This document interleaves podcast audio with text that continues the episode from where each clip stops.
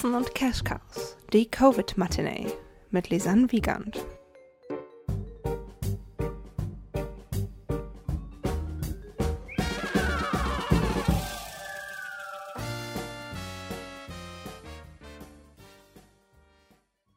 Hallo und herzlich willkommen zur heutigen Covid-Matinee bei Katzen und Cash Cows. Es ist jetzt schon die vierte, das heißt die zweite Woche mit diesem Sonderprogramm geht zu Ende. Und mein heutiger Gast ist Christian Stadelhofer. Der wird sich auch gleich nochmal ausführlich selber vorstellen. Ich habe mich ganz doll gefreut, weil Christian und ich uns schon eine ganze Weile kennen, aber uns tatsächlich auch ewig nicht gesprochen haben. Und deswegen war, wurde das jetzt heute sozusagen mit so einem weinenden und einem lachenden Auge aufgenommen.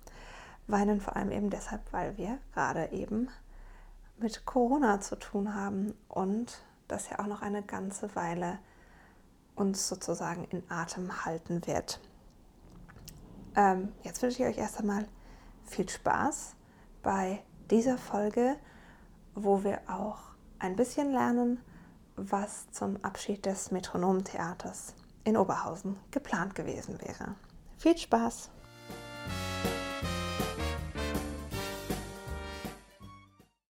Ich bin Christian Stadelhofer. Ich ähm, habe meinen beruflichen Werdegang auf der Bühne begonnen. Ich habe nach einem Studium an der Volkwang-Universität in Essen erst als Musicaldarsteller und als Schauspieler auf der Bühne gestanden und habe dann nach etlichen Jahren dieser Tätigkeit quasi die Seiten gewechselt, habe angefangen als Regieassistent zu arbeiten, als Produktionsleiter, habe dann auch angefangen selber zu inszenieren und war jetzt zuletzt für Stage Entertainment tätig als künstlerischer Leiter des Metronom Theaters in Oberhausen.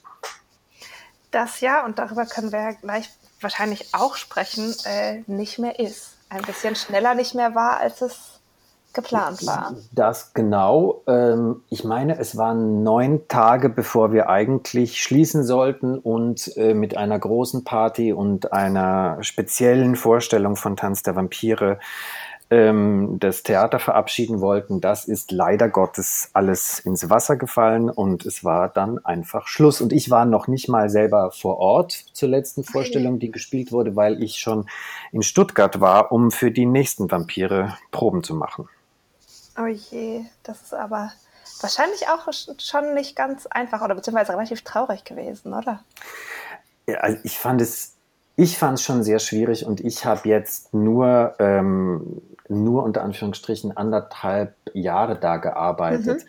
Es gibt Kollegen, die haben schon das Kolosseum in Essen geschlossen vor zehn Jahren oder elf Jahren, wann das passiert ist, und ähm, haben jetzt dieses Theater geschlossen und es gibt sozusagen keinen richtigen Schlusspunkt. Es gab, glaube ich, eine, eine Versammlung, in der darüber informiert wurde, dass man jetzt nicht mehr spielen kann und dann mhm war es einfach Schluss. Dann kam man nicht mehr ins Theater, also man kam schon ins Theater, aber es gab nichts mehr zu tun. Und dann haben wir eigentlich alle nur noch unterschiedlich, äh, zu unterschiedlichen Zeiten unsere Büros geleert und mhm. dann ging man mit so einer Umzugskiste da raus. Das war schon sehr merkwürdig. Und ich glaube, dass es für die Kollegen, die lange dabei waren, natürlich noch viel äh, härter war. Plötzlich, äh, dass, dass es so von 100 auf 0 ging. Ja, natürlich auch, also ich meine, wir wissen ja alle, welchen Stellenwert der auch für die Leute auf der Bühne, aber auch eben alle Beteiligten der Produktion so letzte Vorstellung schon im, in einem normalen Zusammenhang haben. Mhm. Also nicht nur, wo man weiß, danach wird nie wieder was in diesem Theater passieren oder ja. nicht mehr in, in dem, äh, wie sagt man, in dem Ausmaß. Ja. Und dann, ähm, dann jetzt so nochmal mit diesem, mit dieser Potenzierung, das war wahrscheinlich schon unheimlich. Ja, sehr, weil wir ja auch ähm, tatsächlich uns einiges überlegt hatten für die letzte Vorstellung, äh, die Kleinigkeiten, die während der Show passieren sollten. Ähm, es gab ein riesiges Mitarbeiterfamilienfoto, das groß äh, im Foyer hängen sollte. Es gab einen, einen schon produzierten äh, Videoabspann sozusagen, der mhm. nach der Vorstellung laufen sollte, wo wir alle Kollegen, die jemals im Metronomtheater gearbeitet haben, gelistet hatten, wie in so Filmabspann quasi. Wahnsinn. Und ähm, all diese Dinge haben einfach nicht stattgefunden. Und man kann sich natürlich das Video per WhatsApp schicken und sich zu Hause alleine angucken, aber das ist natürlich nicht das Gleiche. Ja, das ist ja auch das, was wir gerade lernen, wenn wir uns ganz viele gestreamte Vorstellungen anschauen. Es ist einfach nicht das Gleiche. Nein, ich habe gestern zufällig ähm, auf YouTube die letzte Wicked Vorstellung in Sao Paulo gefunden, in Brasilien. Mhm. Also völlig, mhm. völlig schräg, habe natürlich kein Wort verstanden, aber ähm, während Defying Gravity hört man dann, wie die Menschen mitsingen und alle jubeln und stehen im Saal. Und dann dachte ich, natürlich kann ich mir das auf YouTube angucken, aber es ist nicht das Gleiche, wie dabei ja. zu sein. Es ja, ich meine, das ist ja auch schon das Phänomen von dieser, ähm, es gibt doch die letzte Rent-Vorstellung am Broadway, die gibt es auch, auch auf DVD. Und das ist so ein ähnlicher Effekt. Man hat so das Gefühl, man ist jetzt bei was dabei, was so richtig krass ist und so ein historical Landmark, mhm. aber halt auch gleichzeitig nicht, weil man ist ja nun mal nicht da. Genau, weil man konsumiert es ja passiv. Und es ist natürlich, ich finde es schon spannend, dass ähm, man jetzt die Gelegenheit hat zu gucken, was ist möglich digital, mhm. was kann man machen, wie kann man die Plattformen bespielen. Ähm, aber es ersetzt natürlich nicht das Live-Erlebnis. Nee. Und ich meine auch gerade, ihr hattet ja mit Tanze Vampire jetzt eher, was würde ich sagen würde, das ist eine sehr fanintensive Produktion, mhm. Mhm. Die, ähm, die sich ja, glaube ich, sehr stark mit ähm, mit diesen, also mit diesem Stück einfach identifizieren. Und für die ist es dann ja auch irgendwie nochmal eine Nummer härter. Was ich nicht so ganz verstehen kann, weil Tanze Vampire, ich glaube, du weißt es auch, ist nicht my favorite. Echt? Was vor allem daran liegt, und das kann man jetzt auch mal so offen sagen, dass ähm, Leute als Vampire verkleidet sind. also ich, äh, ich habe ja eine lange Vorgeschichte mit dem mhm. Stück. Ich habe es, äh, ich habe, glaube ich, die vierte Vorstellung gesehen, die überhaupt gespielt wurde von Tanz der Vampire 1997 oh. in Wien. Dann habe ich ja selber drei Jahre lang äh, Vampire gespielt mhm. und habe die Produktion jetzt als künstlerischer Leiter betreut und war dann sozusagen beauftragt, in Stuttgart den Aufbau zu machen. Also ich habe verschiedene ja. Aufgaben und verschiedene Blickwinkel gehabt auf die Show. Mhm. Ähm, also für mich ist es einfach, äh, irgendwie scheint es zu meinem Leben dazuzugehören und es kommt auch in, in, in, in zehnjährigen Zeitschleifen immer wieder zu mir offensichtlich. Das ist ein bisschen wie Dark, aber in Dark gibt es ja anders, es sind 33 Jahre die Zeitschleifen, genau. oder? Ich glaube, genau. Ähm, es, aber es ist tatsächlich richtig. Das Stück macht irgendwas mit den Zuschauern und spricht ähm, Fans an, anders als andere Shows das tun. Mhm. Ich, kann, ich kann nicht unbedingt begründen, woran es liegt. Ich glaube, es ist auch nicht äh, wissenschaftlich äh, erklärbar sozusagen, aber es, es, es macht was mit den Leuten und es, es, es bewirkt große emotionale Reaktionen von der Fan. Seite. Es gibt eine riesige Fan-Community, die mhm. sehr gut informiert ist und natürlich in Zeiten von sozialen Medien auch sehr schnell ist mit den Informationen. Ja. Also wir haben wirklich, ähm, ich habe selbst verrückte Dinge gesehen, ich habe kostümierte Menschen gesehen, ich habe ähm, äh, Nacktfotos gesehen, die geschickt wurden an Darsteller. Ich habe die Bombendrohung miterlebt in Oberhausen ähm, die wohl mit, mit der bevorstehenden Vaterschaft eines der Darst einer, also eines Darstellers zusammenhing. Ähm, also oh, die, das klingt tatsächlich nicht besonders gesund. Nee, die Show hat, ähm, sie macht was mit den Menschen. So, ich meine, das Gute ist ja auch, dass sie immer wieder kommt. Deshalb ist ja. diese Fan-Community, ähm, kann sich immer wieder auf was freuen. Und ich glaube, man sollte einfach auch aufhören zu sagen, dass man es jetzt zum letzten Mal spielt. Es kommt ja sowieso wieder. Ja, vor allem, also ne, es liegt halt auch so ein bisschen in, in der Sache von Vampiren. Ja, die gehen einfach nicht kaputt. Nee, es sei denn, es gibt Licht. Genau. Aber gerade ist ja auch viel Schatten, kann man nicht anders sagen. Gerade ist tatsächlich sehr viel Schatten, das ist richtig. Jetzt ähm, hole ich einfach eine Frage nach, die ich sonst immer am Anfang stelle. Vor allem, weil ich das total wichtig finde, dass wir das momentan mal kommunizieren und dass da momentan mal Raum für ist, nämlich, wie geht es dir jetzt? Hm, es schwankt, würde ich sagen. Ähm, ich fand es anfangs richtig schwierig. Mhm. Ich hatte Stress, weil ich keinen Stress mehr hatte. Mhm. Ich habe dann irgendwo gelesen, dass es das Phänomen Bore-out tatsächlich geben soll. Ja. Also Menschen, die gewohnt sind, viel zu arbeiten und auch unter irgendwie manchmal hohem Druck zu arbeiten, wenn die dann gar nichts mehr zu tun haben, ist das auch schwierig. Ich weiß nicht, ob ich so weit schon war, aber ich fand es schwierig, mich zu organisieren. Mhm. Ich habe ja jetzt lange sozusagen in einer Struktur gearbeitet, also nicht freischaffend gearbeitet. Ja. Und ähm, ich war nicht besonders schnell darin, meinen Rhythmus wiederzufinden. Dann ging das einigermaßen gut. Ähm, dann war ich auch aktiv, bin habe angefangen Fahrrad zu fahren, habe mir ein Fahrrad gekauft und dann war ich aktiv und das fand, dann, dann ging das alles gut. Und dann habe ich mir letzte Woche eine Zehe gebrochen und seither ist es ein bisschen schwierig, weil es schränkt mich sehr in meine Aktivitäten ein. Also um es zusammenzufassen, ich würde sagen, es geht mir so gemischt. Na, okay. Gibt es wenigstens zu dem Zehenbruch eine gute Geschichte? Nein, es ist leider völlig würdelos und hat äh, keinen Ruhm. Ich bin schlicht und ergreifend gegen ein Möbelstück gelaufen. Ja, das ist, glaube ich, häufiger, häufiges Vorkommnis. Der, der, Klassiker. Ich kann leider keine heldenhafte Geschichte einer Sportverletzung erzählen oder so irgendwas. Ach, Mist. Ja. Ähm, dann vielleicht eine Frage, weil die Vampire werden ja jetzt schon, glaube ich, zwei Monate zu fast, oder? Ähm, wir, wann haben wir aufgehört zu spielen? Am 13. März, glaube ich, war die letzte Vorstellung. Mhm. Mhm, ja, ja, ja, Zwei Monate. Was, genau. äh, was würdest du denn gerade machen, wenn jetzt nicht globale Pandemie und Hygienekonzepte wichtig wären? Ich würde jetzt gerade in Stuttgart sein und würde mhm. dort meinen äh, Kollegen als künstlerischer Leiter vertreten. Der hatte nämlich eine Tätigkeit gefunden auswärts, für die er ein paar Wochen äh, weg gewesen wäre. Und da hatte es sich dann ganz gut getroffen, dass ich die Show kannte und äh, Oberhausen geschlossen war und ich noch unter Vertrag war. Deshalb wäre ich jetzt in Stuttgart gewesen eine Zeit lang. Aha. Ich glaube noch bis nächste Woche.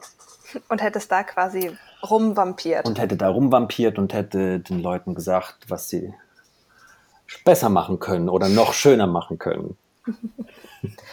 Ja, das ist ganz lustig, weil in ähm, zweieinhalb Wochen kommt die lange Podcast-Folge mit dem Christoph Drewitz mhm. online und da reden wir ganz viel darüber, was ein künstlerischer Leiter in einem Stage-Theater macht, weil er das ja, ja auch lange Zeit sehr lange gemacht hat. Genau, genau. das stimmt. Ähm, ansonsten frage ich immer noch eigentlich, wie sich dein Alltag verändert hat. Darüber haben wir jetzt ja nun schon gesprochen. Ähm, vor allem, dass er divers verändert wurde. Zuerst durch äh, ein, eine nicht mehr Struktur und dann durch einen gebrochenen Zeh. Aber ähm, um vielleicht ein bisschen daran anzuknüpfen, was wir schon in dem Vorgespräch sozusagen gerade besprochen haben, ähm, die Frage, worüber denkst du gerade nach? Also ich mache mir sehr viele Gedanken darüber, wie es ähm, nach dem August oder nach dem September weitergehen wird. Zum einen natürlich aus meiner eigenen Situation heraus. Ähm, ich habe noch ein Projekt an der, an der Hochschule in Osnabrück, mhm. das ich vorbereite, gerade das im September geprobt werden soll und das, ähm, ich meine, in der dritten Oktoberwoche rauskommen soll. Das natürlich auch davon abhängt, ob man äh, Menschen ins Theater setzen kann oder nicht und mhm. wenn ja, wie viele. So, und dann danach bin ich ja noch ohne Tätigkeit. Darüber mache ich mir sehr viele Gedanken. Ich mache mir aber auch Gedanken darüber, wie sich das insgesamt für die ganze Theaterlandschaft äh, auswirken wird, weil es für viele Veranstalter, für viele Theaterbetriebe, die nicht hoch subventioniert werden, ja sehr schwierig sein wird, mit so wenigen Zuschauern oder mit diesen Kontaktbeschränkungen mhm. überhaupt Theater stattfinden lassen zu können. Und kann man Musiktheater stattfinden lassen? Darf das Orchester im Graben sitzen oder ist es zu eng oder können wir nur noch ähm, klein besetzte Barockopern spielen? Ja. Ähm, also ich, ich befürchte, dass es viel Verlust geben wird. Ich bin in Sorge um viele ähm, Arbeitsplätze und ich meine, ich ganz ehrlich habe natürlich ein bisschen das Glück, dass ich mir um, um, um die wirtschaftliche Seite momentan noch keine Sorgen machen muss. Aber ich sehe natürlich bei vielen Kollegen, die äh, freiberuflich arbeiten, die ähm, einzelne Jobs haben, da sehe ich, bin ich in großer Sorge, was mit denen allen passieren wird, ehrlich gesagt. Ja. Ja, also das ist, also ich finde auch, was einem das, was einem die aktuelle Lage so einmal vor Augen führt, ist eben die Verletzlichkeit und die Verwundbarkeit, weil ich glaube, wir haben bisher schon in so einer Bubble gelebt, wo es sehr viel darum ging, Theater wird es irgendwie immer geben. Mhm. Und ähm, also das war immer nur eine Frage des, wie kann man es besser machen? Und jetzt stehen wir halt plötzlich vor der Frage, wie können wir es überhaupt machen? Richtig, wie können wir es überhaupt machen? Und dann finde ich, war auch nochmal für mich interessant zu verarbeiten oder schwierig zu verarbeiten, dass ähm, wir angeblich ja nicht relevant sind oder waren, ja. zumindest nicht systemrelevant. Mhm. Ähm, und das finde ich schon, ähm, also das wird einem ja jetzt nicht persönlich einzeln ins Gesicht gesagt, aber das zu hören oder das zu lesen, das finde ich schon schwierig. Ja. Und damit umzugehen und zu sagen, okay, gut, so sieht das eine Gesellschaft oder so äh, werden wir gesehen, von Teilen zumindest. Das ist, äh, das, darüber haben wir uns vorher, glaube ich, keine Gedanken gemacht. Da haben wir uns ganz oft nur um uns selber gedreht und wie du sagst, versucht, wie macht man es noch besser, aber äh, wie macht man es überhaupt oder wie macht man es relevant? Wie macht man es so, dass es ähm, stattfinden darf? Das, diese Themen, die hatten wir ja vorher überhaupt nicht. Ja, und natürlich auch, ähm, und wenn man da jetzt so ein bisschen drüber nachdenkt, dann kommt man ja irgendwie sehr schnell auf diese, auf den, auf den gedanklichen Pfad, dass es, glaube ich, doch schon viele Leute gibt, auch in der Gesellschaft, die nichts beruflich mit Theater machen, die Theater wichtig und gut finden. Mhm. Aber ich glaube, davon ist auch ein sehr großer Teil wahrscheinlich so drauf, dass es nicht unbedingt das Erste sein wird, was sie dann wieder machen werden, nämlich ins Theater gehen und vier Stunden lang durch einen Mund- und Nasenschutz dieselbe Luft wie der Nachbar atmen. Oh, das, das, ist natürlich. Mh. Und es gibt natürlich auch, also ich, ich habe zum Teil vor der Corona-Krise schon Diskussionen gehört oder zum Teil auch geführt mit Leuten, die, die nicht beruflich am Theater mhm. zu tun haben, die natürlich ähm, Subventionen in Frage stellen, weil sie sagen, warum schließen wir das Schwimmbad oder warum mhm. schließen oder warum sanieren wir das Schwimmbad nicht und ähm, äh, finanzieren uns aber, gönnen uns ein Theater. Und da muss man ja fairerweise auch sagen, zum Teil gab es ja Zahlen, die durch die Medien gingen von Intendantengehältern, wo man sagen muss, diese Frage entsteht natürlich auch zum gewissen Grad zu Recht. Ja. Ähm, aber es äh, war vor der Krise schon manchmal schwierig zu argumentieren, warum das Geld dahin geht. Und äh, es wird jetzt noch schwieriger werden, glaube ich. Naja, vor allem, weil die Verteilungskämpfe ja irgendwie wahrscheinlich ähm, jetzt nicht verbitterter werden, aber die werden einfach stärker, wenn es irgendwie darum geht, das ganze Geld, was jetzt eben ausgegeben wird, muss ja wieder woanders eingespart werden. Richtig. Also das, die Auseinandersetzung wird noch härter werden, glaube ich, auf jeden ja. Fall. Ja. Und ähm, du hast ja schon die Wicked Daniela in Sao Paulo erwähnt. mhm. ähm, das führt so ein bisschen zum nächsten Punkt, nämlich wie bleibst du momentan in Kontakt mit irgendwie deiner Kunst, mit Theater? Mit dem? Ich lese erstaunlich viel, was ich toll finde, weil ich merke, dass ich in letzter Zeit wenig dazu kam, beziehungsweise mhm. nicht lang genug am Stück Zeit hatte, um wirklich zu lesen. Also ich, äh, ich lese Biografien, ich lese Stücke, ich äh, interessiere mich für Stoffe gerade. Also das ist tatsächlich, ähm, da kommt diese Zwangspause ganz gelegen, muss ich sagen. Ich habe eine Zeit lang auch sehr viel geguckt, was ähm, online zur Verfügung gestellt wurde. Mhm. Ich ähm, merke aber, ich merke mir da eine gewisse Müdigkeit beim Gucken an inzwischen. Also ich mhm. ähm, finde die nächste und übernächste gestreamte komplette Aufführung anzugucken, es, es, ich, es hat, strengt mich an inzwischen. Also ich finde es auch unbefriedigend, muss ich ganz ehrlich sagen. Nicht, also ich finde, wenn man dann die fünfte Shakespeare-Inszenierung in Jogginghose auf dem Sofa konsumiert, das ist einfach, ähm, nee, das macht keinen Spaß. Ich sag's, wie es ist. Und ich finde auch, dass ähm, manche der Dinge, die Kollegen online zur Verfügung stellen, ähm, da ist auch vieles dabei, was ich jetzt nicht unbedingt, ähm, ja, was nicht meine Lieblingsclips äh, sind. was du. Habe ich das höflich genug formuliert? Das hast du sehr höflich gesagt. Das wäre nichts, was du dir angucken würdest in normalen Zeiten. Das, genau. Ich ähm, fand, ich war auch wieder vor Corona schon einer der großen ähm, ich habe mich sehr dafür eingesetzt, dass was in den sozialen Medien gepostet wurde, von der Produktion, an der ich gearbeitet habe, zum Teil auch von den Darstellern, mit denen ich gearbeitet mhm. habe, dass man da ein bisschen sorgfältiger wird, dass man mhm. sich überlegt, dass das einmal im Internet für immer da ist, dass es komplett ja. öffentlich ist und dass es ähm, für mich macht es dann Sinn, wenn es Leute neugierig macht auf das, was ich mache und es dazu führt, dass sie dann kommen und gucken. Mhm. Es ist, ich finde es auch toll, was ja sehr viel passiert, auch wenn man es in den Dienst einer Sache stellt und äh, Geld sammelt für einen guten Zweck. Das finde ich alles prima. Ich finde aber schon auch, dass vorher sehr wild gepostet wurde und ich finde nicht jeden Clip, der jetzt produziert wird, unbedingt so, dass ich sagen würde, das will ich unbedingt sehen.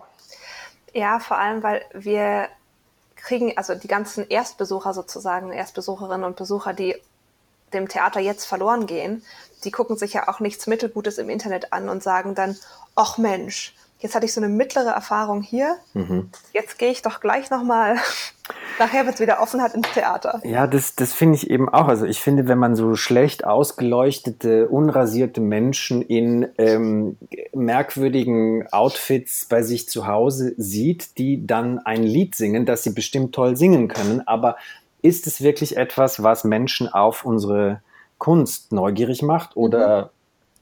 Guckt man sich das, sagen wir mal, zu drei Vierteln an und äh, geht dann weiter? Ja. Das muss man sich überlegen, glaube ich. Ich habe neulich durch Zufall was entdeckt, was ich spannend finde. Es gibt, in, es gibt einen Briten, der heißt, ich glaube, Adam Lanson. Das ist ein Regisseur und Dramaturg. Und der hat in London sonst eine Konzertreihe, die heißt Signal. Das ist wie so eine offene Bühne ähm, für Musical-Komponisten Komponistinnen, Musical-Schaffende im weiteren Sinne. Mhm. Das ist ein bisschen wie die Schreibmaschine hier in, in mhm. Deutschland. Ah, okay. okay. Und der hat das jetzt in den Online-Raum übertragen und hat gesagt, das ist natürlich total toll, weil, wir, weil er das jetzt über die ganze Welt öffnen kann. Und jetzt gibt es, am Dienstag war da ein Konzert, wo wirklich Leute, also Beiträge aus Großbritannien waren, aus den USA, aus Kanada und aus Australien. Und da sah man dann immer so ihn zwischendrin, der hat moderiert. Mhm. Und dann kamen sozusagen immer die Live-Schalten zu den Komponistinnen und Komponisten. Und dann waren da halt so zwei junge Autorinnen und Komponistinnen aus Australien, die halt um 6 Uhr einfach performt haben, 6 Uhr morgens bei denen. Und die haben das wirklich live gemacht. Das war genau. nicht vorproduziert. Wow, okay. Genau. Beziehungsweise cool. ähm, es gab, glaube ich, zwei oder drei Beiträge, einer aus Großbritannien und einer aus Kanada, glaube ich wo sie einfach vorher festgestellt haben, dass ähm, die Upload-Geschwindigkeit der jeweiligen Internetverbindung ist nicht schnell genug. Deswegen haben sie es für mhm. eine bessere Qualität vorher aufgezeichnet mhm. und dann okay. abgespielt. Und das war irgendwie total cool. Es war so ein, das hat bestimmt drei Stunden gedauert, dieses Konzert. Und war eben aber live, aber digital. Das kann ich mir vorstellen. Das ist auch, das zum Beispiel würde ich gucken, weil ich dann äh, neue Menschen kennenlernen ja. würde, neue Musik kennenlernen würde, neue Stoffe und einfach sehen würde, wer arbeitet woran. Aber ja. das wiederum ist ja auch nicht äh, das letzte Ergebnis, sondern das ist ja auch die Dokumentation des Prozesses. Die sind ja dabei, was zu entwickeln. Genau. So. Und dafür finde ich das wiederum toll, dass man das machen kann. Es gibt natürlich, es gibt viele Dinge, wo wir, glaube ich, jetzt dazulernen, ähm, was alles digital von zu Hause aus möglich ist, was wir bestimmt auch nach dieser äh, seltsamen Zeit von zu Hause aus machen werden, weil es schlicht und ergreifend praktischer ist, als rumzufahren. Ja. Aber da spreche ich nicht vom Theaterbesuch an sich. ähm, und vielleicht daran anknüpfend die letzte Frage. Was wünschst du dir für die Zukunft? Hm. Ich bin so mit der Gegenwart beschäftigt. Ich hatte noch keine Zeit, mir über die Zukunftswünsche Gedanken zu machen. Naja, ich wünsche mir natürlich, dass wir, sobald es geht, wieder mit dem, was wir tun, vor ein Publikum gehen können und Menschen bei uns in den Theatern begrüßen können zu einem Live-Erlebnis, ganz egal in welchem Sparte, in welchem Genre das ist. Ähm, ich äh, glaube, dass wir es wirklich wie formuliere ich das am besten? Es ist nur dann wirklich schön, wenn man es mit dem Publikum direkt teilen kann. Ich glaube, mhm. der, der Energieaustausch zwischen dem, was auf der Bühne passiert und den Menschen, die im Zuschauerraum sitzen, ist ähm, essentiell. Und das kann man nicht mit Zoom ersetzen. Ja, die autopoietische Feedbackschleife. Genau. Das wichtigste Wort, was man im Theaterwissenschaftsstudium lernt. Naja, ich finde es ganz.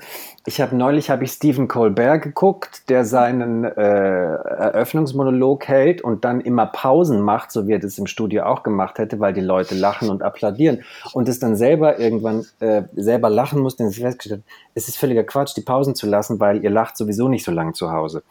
Und ähm, hat dann, dann hat er aufgehört, das zu machen. Und das ist natürlich, also gerade da, das war ein bezeichnender Moment, weil ich dachte, ja, eben, es geht nicht ohne Live-Publikum.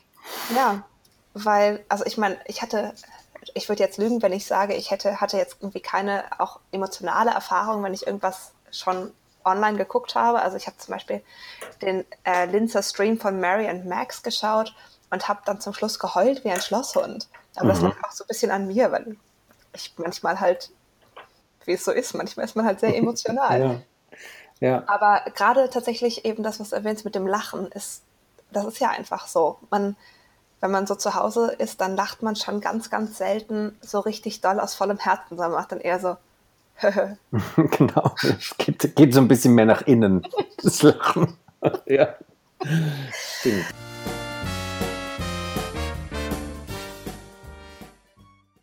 Das war sie, die vierte Covid-Matinee. Ich hoffe, ihr hattet Spaß beim Zuhören und Christians Gedanken haben euch auch ein bisschen inspiriert. Ansonsten, wie immer, wenn ihr Fragen, Wünsche oder Anregungen habt, freue ich mich über die per E-Mail an katzen.und.cashcows.gmail.com oder als private Nachricht auf Facebook oder Instagram jeweils an Katzen und Cashcows.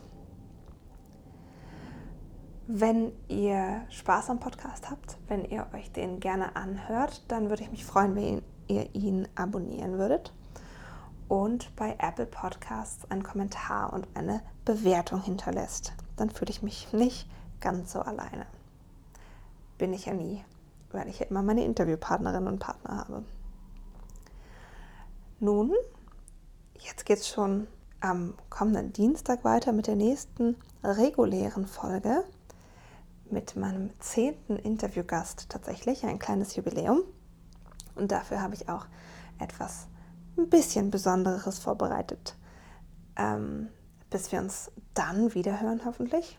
Bleibt gesund, habt eine musikalische Zeit und guckt hinter die Kulissen. Ciao!